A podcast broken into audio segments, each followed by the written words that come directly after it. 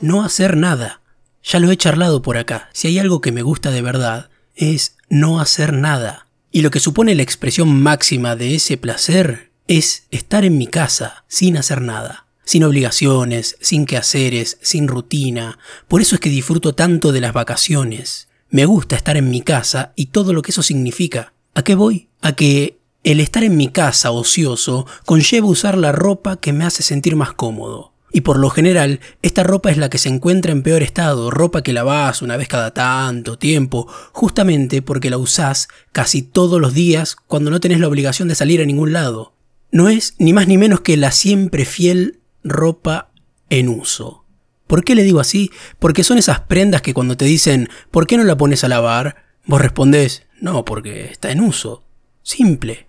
Es ese jogging en invierno o bermuda en verano que sabes que vas a usar todos los días, ropa que siempre descansa en el mismo lugar. Sí, y esto es completamente universal. ¿O acaso hay alguien de los que están escuchando esto que no tenga en un rincón una silla con una montaña de ropa? Nadie. Todos la tenemos, y es un rincón donde reina el misterio, porque uno no sabe qué puede salir de ahí. Es una vida de ropa amontonada en una silla que probablemente estaba ahí antes de que vos llegues, ya acumulando ropa.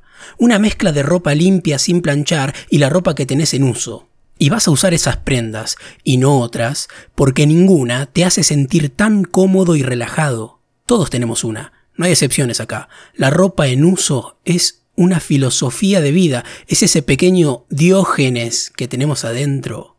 Es más, si no hubiera de esta ropa, jamás dejaríamos el estrés, lo puedo asegurar, porque usar ropa distinta todos los días en tu casa, donde no te ven más que tus mascotas, tu pareja o algún vecino voyeurista, supone la obligación de lavar todos los días, lo que a su vez viene aparejado con la obligación de colgar y descolgar ropa, y como todos sabemos, ninguna persona de bien, ninguna persona que se precie, se siente a gusto con estas tareas.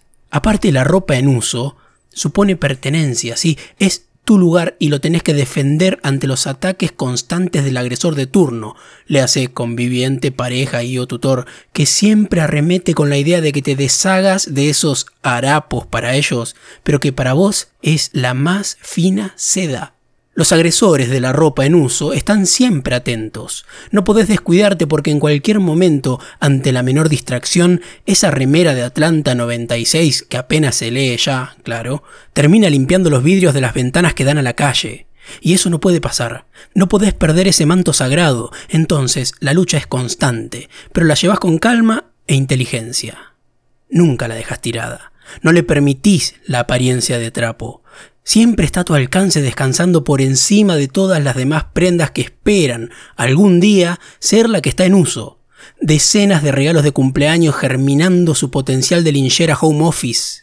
Vos sabés que con cada lavada esporádica le va quedando poca vida útil. Por eso te aferrás. Esa remera con más agujeros que un colador es un símbolo, es la representación de tu ocio, de tu ocio, así, en mayúsculas, grabátelo en la cabeza, es lo más tuyo que tenés disponible porque es tu tiempo. No hay que ceder, es una guerra contra esos fundamentalistas del cómo me veo, cómo me queda, y esta guerra se pelea una batalla a la vez. Por eso siempre hay que estar listo. Pero bueno, ¿a quién le importa, no?